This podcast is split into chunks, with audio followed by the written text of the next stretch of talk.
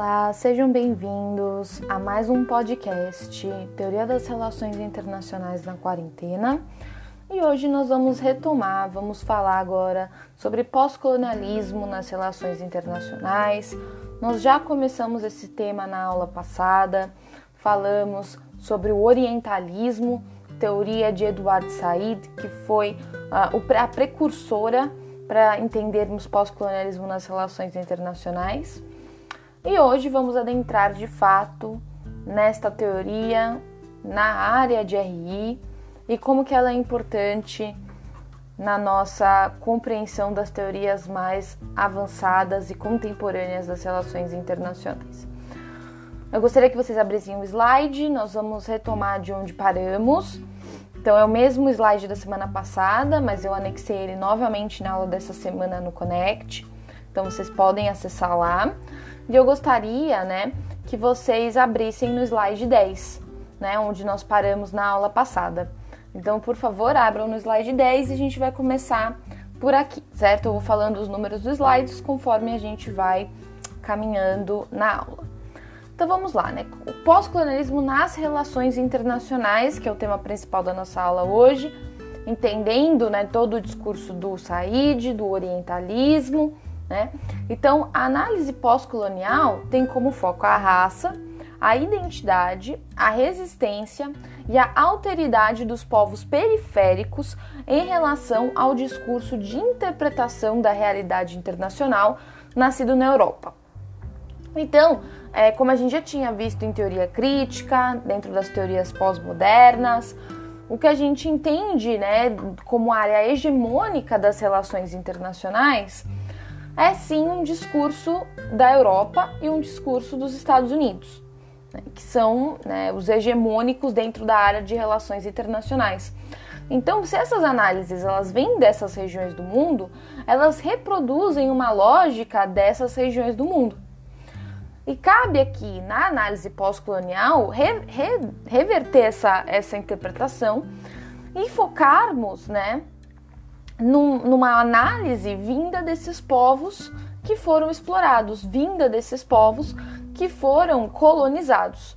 Né? Então, a análise pós-colonial vai ter como foco as relações de dominação e resistência no encontro colonial e seus efeitos sobre as identidades e desigualdades. Aqui vocês vão me perguntar, mas Karina, questão de dominação, né, de exploração, não é abordada na teoria marxista? Sim, é abordada na teoria marxista, como vimos no semestre passado, e na teoria neomarxista, que vimos este semestre. Só que aqui a gente vai analisar não só a dominação econômica, porque esse é o foco na teoria marxista, a dominação econômica, certo? Aqui a gente vai analisar, além da dominação econômica, uma dominação cultural e uma dominação no âmbito das ideias. Então aqui acho que a gente pode fazer uma misturinha entre a teoria marxista e a teoria é, construtivista. Vocês lembram da teoria construtivista semestre passado? Então, as ideias, né, o impacto das ideias sobre as relações internacionais e a relação então cultural, a abordagem cultural de dominação, além, é claro, da esfera econômica, que também é considerada na análise pós-colonial. Não podemos nunca esquecer dela. Então, ela é uma abordagem que desafia os discursos ocidentais de progresso, civilização e modernização, desestruturando suas linearidades históricas. Porque quando a gente fala de avanço, de progresso, né, de modernização, de civilização, a gente tem um ideal de modelo, um ideal, né, é, o, ide, o ideal dessas, dessas, desses países do centro, da Europa, dos Estados Unidos. Como se eles fossem um objetivo a ser atingido. E que nós, né, imagina que eles estão lá no topo da, da escada e nós estamos subindo essa escada. Então eles são o objetivo, eles são o foco de onde a gente tem que chegar. A gente tem que, a gente tem que chegar onde eles estão. Então tem uma ideia de progresso em que todos os países do mundo estão nessa escadinha, subindo, né? Essa escadinha, e que eles estão lá no topo. Como se só houvesse um modelo de país no mundo. É por isso que a gente fala quando os Estados Unidos invadem outros países para levar democracia, é o modelo de democracia estadunidense. Né? Não é um modelo de demo... é só esse modelo de democracia que existe, é a única forma de democracia no mundo é o modelo estadunidense. Não existe outra forma de ser, de, de ser uma democracia. Não existe outra forma de governo possível. Vocês sabem que não, né? Cada um com o seu cada qual.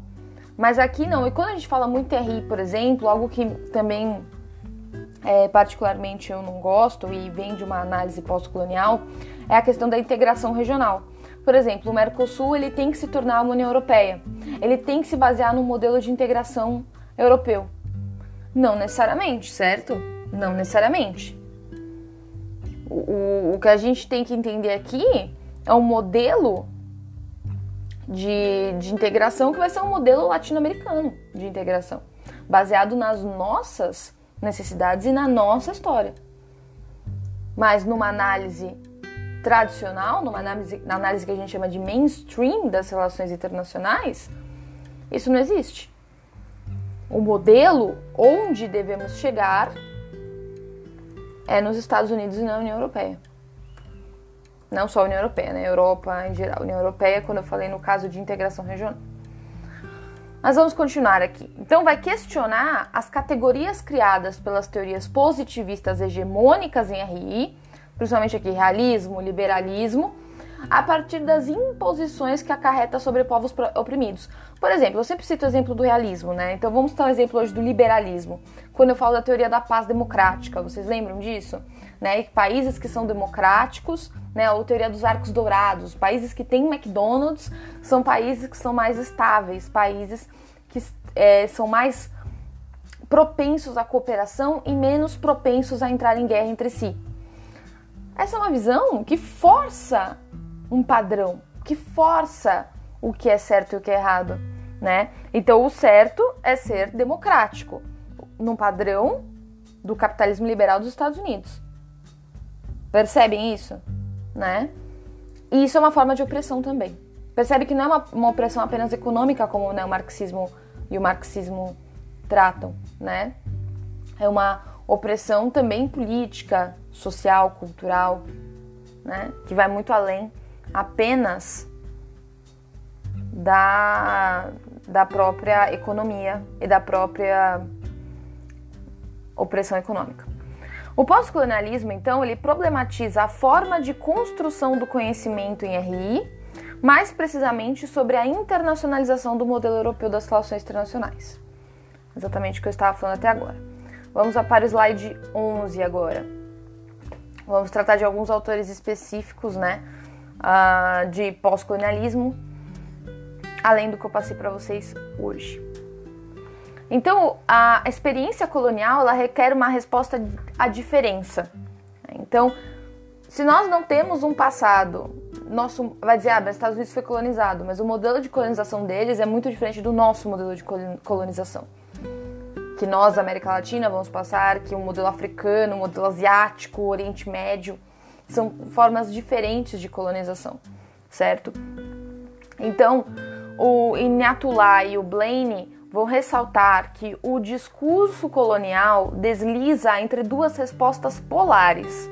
A diferença é traduzida como inferioridade ou um tipo de igualdade reconhecida, porém às custas da assimilação do outro pelo self. Tá? Continuando aqui para eu explicar. O self e o other são estabelecidos como separados, e o melhor que podem alcançar é um diálogo entre desiguais.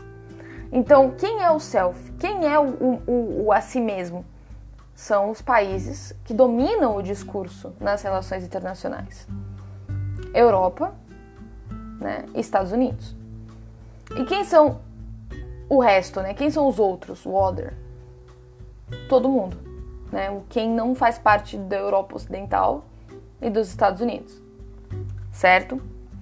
Alguns mais, outros menos dependendo aí do, do, da inserção desses países no sistema internacional, da forma de inserção. Então essa divisão tem persistido para além do período colonial e se expressa hoje, olha só que eu já tinha falado para vocês, na promoção da democracia liberal.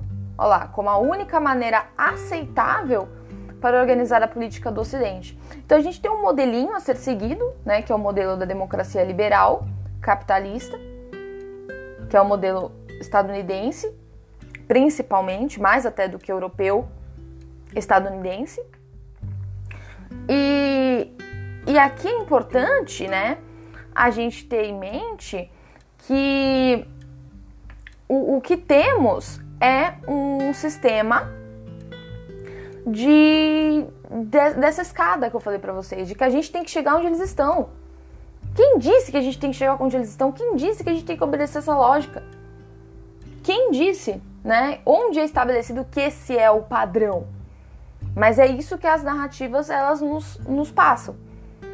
Então o Ocidente assume né, ser dono da modernidade e, portanto, né, não consegue imaginar ou reconhecer as contribuições tanto dos outros para a modernidade como a possibilidade de alternativas. Percebem isso? Então, neste esquema, a única alternativa para a modernidade ocidental é o atraso.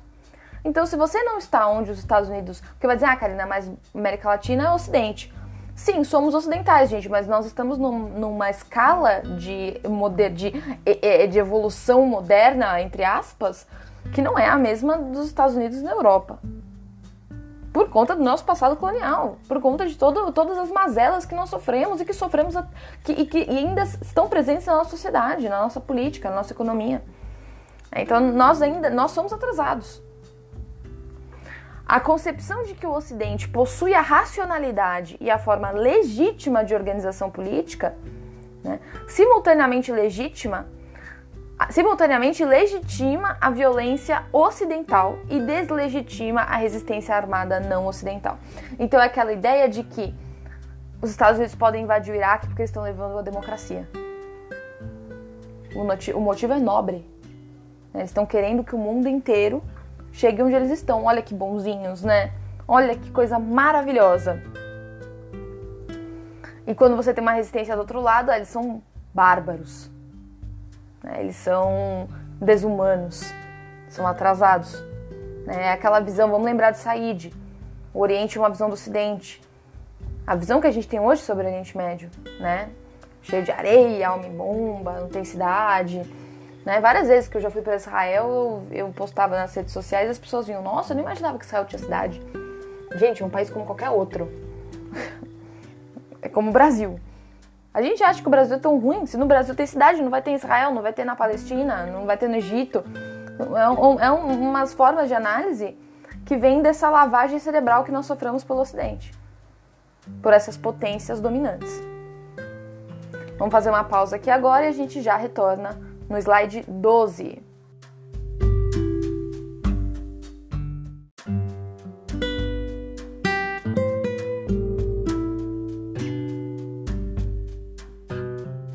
Olá pessoal, sejam bem-vindos de volta. Estamos agora no slide 12, ainda falando de pós-colonialismo em relações internacionais. Não há sujeito puro e autêntico não ocidental a ser encontrado né, por conta dessa influência dentro das nossas vidas o tempo todo do Ocidente, certo? É possível encontrar um híbrido pós-colonial com uma parte moderna e liberal dentro de si, que é uma parte nossa, é, no sentido tradicional, que é nossas mudanças culturais, mas abarcados dessa dominação, dessa dominação ocidental, né? Então a relação entre o Ocidente e o não ocidental é de tal forma integrada que não faz sentido sequer em pensar em uma separação de um e do outro. Né? Uma vez que lembra como que se nascem as, as nacionalidades, né? A partir do que? Do entendimento do que é o do que sou eu e do que é o outro, certo? Então a relação entre o, o ocidente e o não ocidental, ela só um e o outro só existe porque um e o outro existem. Isso é claro para vocês? Né? O que deve ser analisado não são duas entidades distintas, mas a sua relação, né? Aquilo que eu tinha falado antes, do self and do other. Né? Então, o hibridismo ele implica dizer que o outro não é tão diferente como possa parecer. Né? Porque essa influência é tão grande sobre todos nós, é aquilo que eu falei antes. Ah, mas é, existe cidade na Palestina? Existe cidade em Israel? Gente, nós vivemos num mundo só globalizado com forte influência da Europa e dos Estados Unidos. é, é, a gente não vai achar lugares muito diferentes né, de onde a gente vive. As organizações são as mesmas, a forma de se vestir são as mesmas em todos os lugares do mundo. O que a gente tem é esse hibridismo, que é um pouco da nossa cultura com um pouco do outro, né? Do, do ocidental. Então essa é a mistura, que nem no Brasil. Nós temos a nossa própria cultura, mas com uma carga de influência muito grande de Europa e Estados Unidos, pela nossa, pelo nosso padrão de consumo, pelas nossas roupas, pelas nossa, pela própria nossa própria arquitetura. É tudo influência europeia. Né? É, é isso que a gente tem que pensar. Então, é essa questão do híbrido, é meio a meio. A famosa observação né, de Franz Fanon, que o Negro is not anymore than the white man.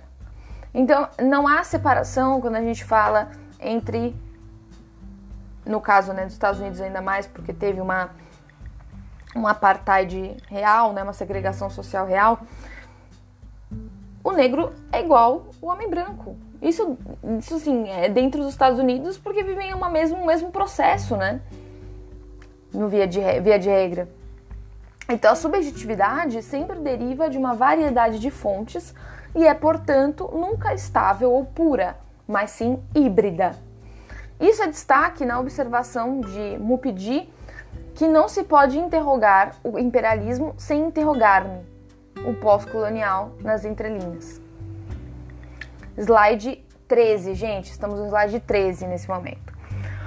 Os estudos colonialistas, então, fazem parte do movimento mais amplo de questionamento epistemológico das teorias dominantes em RI, ao lado da teoria crítica, do feminismo e do pós-modernismo. Semana que vem teremos feminismo, então vocês vão ver que aqui a gente está num caminho é, amplo, né? A gente falou de pós-modernismo, agora pós-colonialismo, já falamos de teoria crítica no semestre passado. Semana que vem, feminismo, tá? São todos os chamados estudos críticos. São estudos que criticam, né, essa posição hegemônica das teorias mainstream das, das relações internacionais, aqui com destaque para o realismo e liberalismo, mas não só, certo? Então essas teorias, porque elas acabam por representar uma visão de mundo né, específica e que essa visão de mundo ela não é a mesma para todos os países né, do sistema internacional, isso é bastante óbvio. Os estudos pós-coloniais ainda são marginais em RI, né? eles estão crescendo, eu acho que a gente pode dizer que, pelo menos no Brasil, eles têm uma aderência muito grande, tá? acho que por conta da nossa pró própria posição periférica no sistema internacional. Mas as RI elas vão analisar então um mundo em que se esquece voluntariamente há uma amnésia em relação à questão de raça.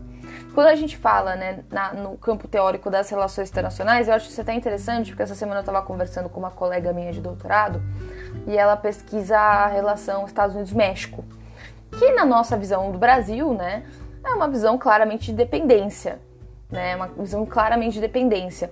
Uma vez numa disciplina com o pessoal do terceiro ano, a gente estava falando sobre sobre blocos econômicos, alguma coisa assim, e eu falei do NAFTA, né? Que o NAFTA é a, a zona de livre comércio da, da América do Norte, North American Free Trade Agreement, NAFTA, é, entre Estados Unidos, México e Canadá.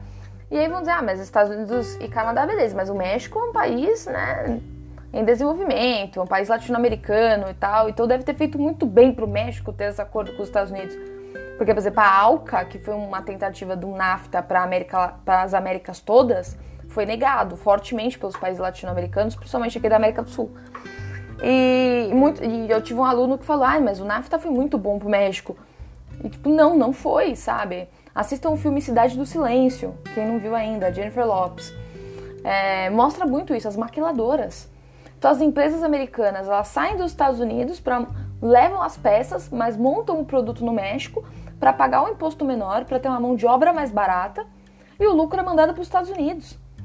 O México virou o quê? Um, acabou com a indústria do México, a indústria nacional, porque também todo o produto que chega lá é americano, né? Muito mais barato. Então por que, que o México vai produzir?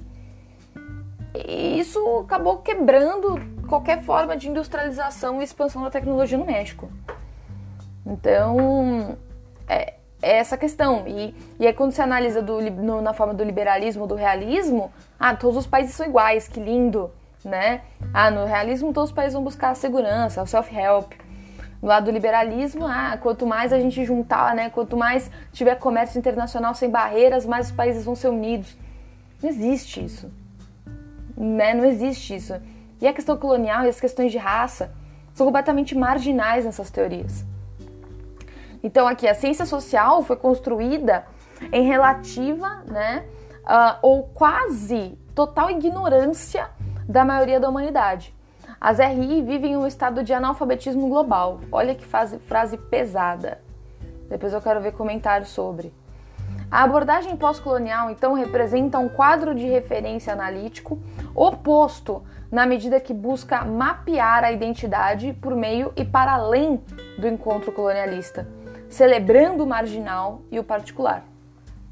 Slide 14 agora, gente. Para Darby e Pauline, as relações internacionais e o pós-colonialismo são navios que se cruzam no mar à noite. Cada navio mantém seu curso e não reconhece a existência do outro. Olha essa análise, gente, até arrepia. Até arrepia, né? É, a gente, é, nós como área em relações internacionais, né, principalmente eu acho que nós temos um papel como brasileiros, né, como um povo é, explorado e um povo marginalizado dentro da nossa história, um papel de estudar o pós-colonialismo, de entender o pós-colonialismo. É, nós temos um papel social dentro da área, como internacionalistas, como analistas de relações internacionais. É, não, não, não comprar cegamente a análise liberal e a análise, é, a análise realista, né? O pós-colonialismo em RI é um oxímoro, uma contradição em termos. Descolonizar as RI é desconstruir escolas que construíram a disciplina. Isso é uma análise muito importante também para a gente fazer. Porque, como a gente já tinha falado, a, a, a RI, como área de estudo, como ciência, é construída por esses países que dominam né, que dominam as relações internacionais. A gente falou isso muito em teoria crítica e falamos muito isso em pós-modernismo, hein? Não se esqueçam, voltem lá na aula. O pós-modernismo tem podcast, volta lá se não lembrou, hein? Então, para a gente desconstruir essa, essa, esse, esse discurso dominante, a gente tem que desconstruir a área inteira. Porque essa área foi construída pelo discurso dominante. Estão entendendo aqui a seriedade da situação? Então, o foco das RI em segurança e política das grandes potências naturaliza a hierarquia na ordem internacional, transformando-a em status quo. Vocês estão vendo isso? Então, essa questão da ótica realista, né, das potências, né, de todos, de todos os é, do self-help, de ver um realismo ofensivo, né, a possibilidade de conflito né, a, a possibilidade e a probabilidade de conflito. Essas teorias elas fizeram com que fosse status quo isso. Ah, não, mas o sistema internacional vai ser sempre assim e nunca vai mudar. Quem disse que nunca vai mudar? Quem disse que é assim? Estão percebendo isso? Né? Enquanto o pós-colonialismo ele foca né, na questão da cultura e identidade, as teorias positivistas de RI, realismo, marxismo e institucionalismo, colocam a identidade e cultura na periferia. Por quê? Porque realismo, marxismo e institucionalismo, né, o neoliberalismo, vão analisar aspectos apenas materiais das relações internacionais. Que é o quê? De armas, dinheiro, questão econômica. Não vão analisar questões culturais, questões de identidade, porque elas não são tangíveis, a gente não consegue mensurar, a gente não consegue medir. Então não interessa para essas teorias é, estudar isso. Slide 15, terminando essa segunda parte do podcast. O peso do realismo na construção da disciplina de relações internacionais naturalizou a posição subalterna dos países e dos povos periféricos. A valorização da abstração no pensamento realista esquece a história e apaga a violência efetiva dos povos colonizadores. Já perceberam que não, não fala sobre colonialismo, né? Não se fala sobre colonialismo, colonização, imperialismo dentro do realismo. Não existe isso. Nem dentro do liberalismo. No marxismo, um pouco mais, por conta da questão econômica. Né? O pós-colonialismo está, está é, não está preocupado com o poder material, que é aquilo que eu falei, né? a questão tangível, mas sim com o poder de conhecimento que justifica o poder material. Né? Então, eles estão no poder né? e eles têm mais dinheiro, mais armamento, etc., porque eles estão nessa posição de poder. Entendem isso? Né? A então, que, é, então assim, mas, mas sim com o poder do conhecimento que justifica o poder material por meio do controle dos discursos, das práticas, das ideias da comunicação. Né? Que que, o que, que fundou agora no Brasil recentemente? CNN. CNN é um canal o quê? Americano. Então, são donos da comunicação, são donos das ideias, são donos das práticas, são donos do, de onde a gente deve chegar de, do que a gente deve buscar e alcançar. Né? Então, o poder da representação é o poder colonialista, é uma representação da realidade que estabelece uma absoluta divisão hierárquica entre Ocidente e Oriente, que estabelece regimes da verdade.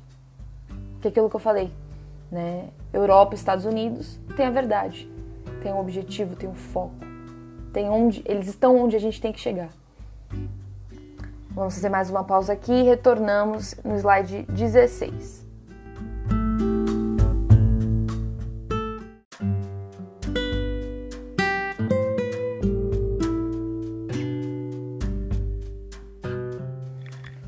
Olá pessoal, sejam bem-vindos à terceira parte do nosso podcast Teoria das RI na Quarentena, falando hoje de pós-colonialismo. Passamos então agora ao slide 16 certo? Então aqui, o imperialismo, ele constrói a identidade do colonizado. Isso é muito importante, tá, gente? É, pensem no processo do Brasil, nosso processo de colonização. Né? Nós fomos extensamente influenciados é, pela cultura portuguesa, pela cultura europeia, apesar de não sermos um país europeu. Né? Tivemos influência dessa colonização, mas essa influência ela foi mais extensa do que, por exemplo, dos outros povos que vieram né, para cá, tanto os indígenas que já estavam, quanto os povos africanos, quanto os demais é, povos aqui da América Latina que também estiveram conosco, nós fomos mais extensamente influenciados pelos portugueses por conta da própria dominação. Né? Eles determinavam como ia ser a construção, toda a nossa estrutura arquitetônica brasileira, ela é definida pelos portugueses, né? Isso até a gente vê claramente, por exemplo, diferenças entre a colonização portuguesa e espanhola. A gente vê isso no próprio estilo arquitetônico, né? A forma como as cidades foram se assentando. É, tudo isso é, é definido. E, e, e, a gente, a nossa identidade, aí falando de um aspecto mais é, subjetivo, a nossa identidade é construída a partir disso também. Né? Também é construída a partir dessa dominação. E, e, vocês sabem, eu não sei quantos aqui já estiveram em Portugal, é, Portugal, em geral, tem um preconceito muito grande com os brasileiros. Né? Os portugueses têm um preconceito mais com as mulheres, também por conta do machismo, mas com os brasileiros como um todo. Eles dizem que nós falamos errado, que o nosso português é feio, que o nosso português não é um português culto comparado ao deles, que o português deles é muito melhor escrito, que a, toda a, sintaxe deles é muito melhor do que a nossa, que nós somos quase é, primitivos numa análise. E se a gente vê isso numa análise pós-colonial, fez muito sentido, uma vez que eles nos colonizaram. E se nós somos frutos deles, né, do, não, e não, não somos eles, nós somos inferiores. Entendem essa análise, né? Então, esse colonizado passa a ser conhecido na Europa como o outro. Somos o outro. Nos estudos críticos, lembrando do, do Cox, teoria crítica, Robert Cox, é, os estudos críticos, então, dão importantes contribuições sobre a natureza do poder em RI. A gente falou muito disso, falamos isso muito na aula de pós-modernismo também, mas não atentam, então, aqui, onde o pós-colonialismo vai além do que o pós-modernismo e o estudo e o, a teoria crítica, né? Não atentam para os efeitos da interpretação racionalista de poder sobre as identidades dos povos colonizados.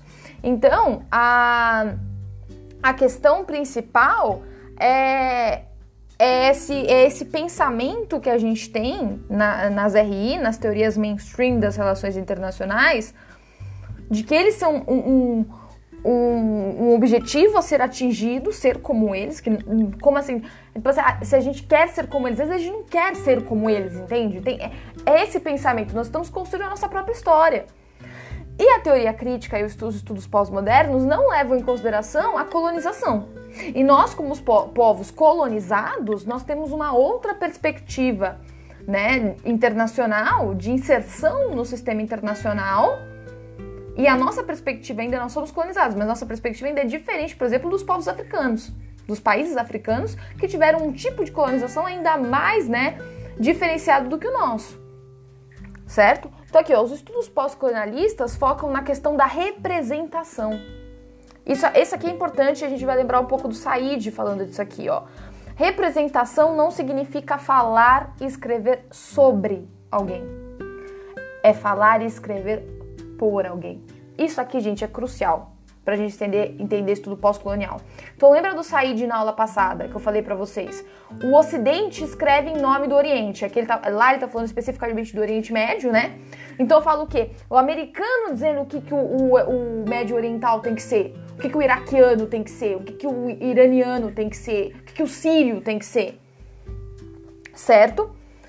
Falando por ele. Aquela, lembra aquele exemplo que eu dei para vocês, né? De quando eu fui para Israel, que eu fui para Gaza, e o general tava lá com o palestino. Vai lá, fala para eles, fala para eles como é que é. Aí o palestino falava o que o general queria ouvir, óbvio, porque tava do lado do general. E aí ele falava, viu? Não sei o que tô falando, é ele. Mas ele tá dando o discurso. Ele tá falando pelo palestino, ele tá dando a narrativa dele pro palestino. O palestino não tinha direito de contar a narrativa dele pra gente ali. Entendem? É, é essa, essa é a questão, essa é a representação clara. Tá? Essa é a representação clara. Então é aquilo lá, os americanos e europeus, eles estão falando pela gente, eles estão dizendo como a gente se inseriu no sistema internacional a partir de uma visão realista, a partir de uma visão liberal e até mesmo a partir de uma visão marxista. E não, a nossa inserção internacional não é igual a deles. O modelo de compreensão do sistema internacional deles não se aplica a nós. E eles não podem falar pela gente. Certo? É mais ou menos aquilo assim, quando vai chamar para uma palestra. Brasil... E pior que eu odeio isso no Brasil, né? Porque o brasileiro tem muito disso. A gente adora, a gente adora estrangeiro, né? A gente acha que estrangeiro é melhor do que a gente. Então o que acontece? Quando tem, por exemplo, dois acadêmicos para dar uma palestra, dois acadêmicos um brasileiro que estuda política externa brasileira e um americano que estuda política externa brasileira. A gente tende a achar que o americano é melhor que a gente. Aí a gente chama o americano, ah, porque o americano vem do universidade. Não tô nem falando cara de Harvard, falando, o cara pode ser numa faculdade ali da esquina, Community College, né? Para quem conhece o sistema americano de faculdade, o cara é da Community College. E o brasileiro é da USP. E a gente chama o cara do Community College só porque ele é americano só porque ele é estadunidense. Aí a gente chama ele porque ele é melhor. Então ele vai falar sobre política externa brasileira, ele vai falar sobre a nossa política externa brasileira, mais do que um especialista nosso de política externa brasileira. Slide 17. A narrativa importa. Isso, cara, é muito importante. E eu, isso na minha tese, né? Na minha tese de doutorado, eu estudo muito narrativa, né? Então, é, é uma questão, é, numa perspectiva pós-colonial, é muito interessante ver isso. Porque a narrativa importa. Então, o que é a narrativa? É a forma como você conta uma história. A história é, de, é dessa forma. Mas a forma como eu conto, a gente sempre fala assim, que toda história tem três lados, né? Tem o meu, o seu e a verdade. Você vai contar a história, a sua narrativa vai ser puxando pro seu lado. A minha narrativa vai ser puxando pro meu lado. E a verdade está mais ou menos no meio do caminho entre os dois. Então a narrativa é a forma como eu conto uma história. Então, a nova narrativa das relações internacionais, que seja poética e que inclua diferentes formas de narrativa dos povos subjugados. Não é para dizer que, por exemplo, a nossa verdade é a verdade absoluta. Não, ela é a nossa verdade. E ela tem que ser considerada numa análise de relações internacionais. Eu não posso simplesmente ignorar a narrativa dos povos excluídos e só falar a narrativa dos povos imperialistas. Entendem? Como esse modelo universal de análise da soberania cabe nas narrativas que os povos periféricos têm de si mesmos? Seria possível imaginar processos onde indivíduos não subalternos construiriam alternativas interpretativas das RI? Eu deixo essas duas perguntas para vocês. Gostaria de ouvir de vocês. É, fazer um recadinho aqui, ó. Alexandre, Alexandre tá ouvindo esse podcast? Dá um oi aí, Alexandre. Sua pesquisa de C ela se relaciona muito com isso, né? Dá uma lida nesses autores para sua pesquisa de C. A análise pós-colonialista em RI, ironicamente, recoloniza a literatura. Então vocês entendem isso, né? Que o, o, a análise, aquilo que eu tinha falado, a, a análise pós-colonial em RI, ela vai ter que desconstruir toda a base das relações internacionais. Então meio que assim, você vai pegar toda a base, por exemplo, você tem que. A sua casa tá com um problema. Mas é sua casa. Nesse caso, tem que destruir a casa e construir uma nova casa. Entende? Alguns estudos, então, pós-coloniais criticam certo exagero do pós-colonialismo na análise da capacidade de resistência perante o poder hegemônico. Slide 18 agora, gente. Estamos chegando ao final da nossa aula. Uma agenda de pesquisa que busca a reconstrução das RI a partir de baixo. Então a gente pensar dos povos, né? A gente fala muito isso. Uma teoria que venha do sul. Não é um sul geográfico, gente, é um sul global. Né? A gente fala de sul global, vocês já ouviram esse termo. O sul global são esses países que foram né, subjugados. São esses países que foram, como nós, como o Brasil, que fomos explorados. E a gente tem que ouvir a narrativa desses povos. Como que esses povos entendem? Como que a gente entende as relações internacionais, gente? Pense no caso agora do coronavírus, né? Que a França, a França, que é um país o quê? Do centro da Europa, comprou os materiais da China, os materiais de saúde, né? Máscara, luva, respiradores da China. Os Estados Unidos foram lá no hangar do aeroporto, falaram eu pago mais e levaram os produtos. Como que, como que um país como o Brasil pode competir com, nesse lugar? Como que um país tipo Guiné vai competir nesse lugar? E aqui não é só uma questão econômica, uma questão cultural, gente. É isso que a gente tem que refletir, né? Uma agenda normativa que busca propiciar a reconstrução das identidades dos povos colonizados por meio da, olha aqui, ó, deseuropeização. Tira a Europa. Aí você fala, ah, mas só a Europa. Estados Unidos e Europa também. Então, tira, tira essa, essa, essa, essa, essa ideia de que eles são um objetivo para a gente atingir. Que eles são o melhor que pode existir. A China faz muito isso, gente. A China faz isso. A China criou um novo modo. Criou um novo modo de inserção. A China é comunista, cara. Ela criou um novo tipo de comunismo, ainda que nem é um comunismo de Marx. Ela criou um comunismo de mercado, se isso é possível. Mas ela criou uma forma de inserção no sistema internacional que não é o padrão europeu estadunidense. Ela criou uma nova forma de imperialismo. Ela criou uma nova forma de se colocar no sistema internacional. Por que, que a gente não pode também? Por que, que os latino-americanos não podem? Por que, que os africanos não podem?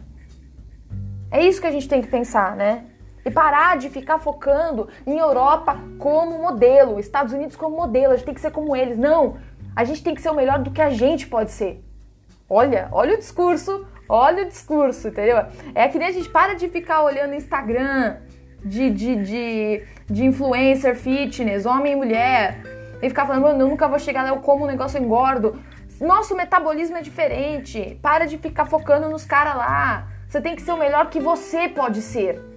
Você não tem que ser o melhor igual eles. Ó, fiz um puta papo uh, motivacional agora, hein? Show! Daqui, tá ó, continuamos slide 18.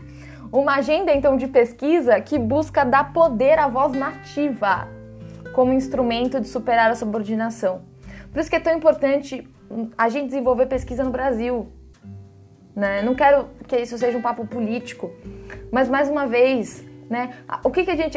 Todo mundo tá falando agora de pesquisa, que é importante tal por causa do coronavírus, mas mais uma vez a gente tá focando só na área de biológicas, exatas e biológicas.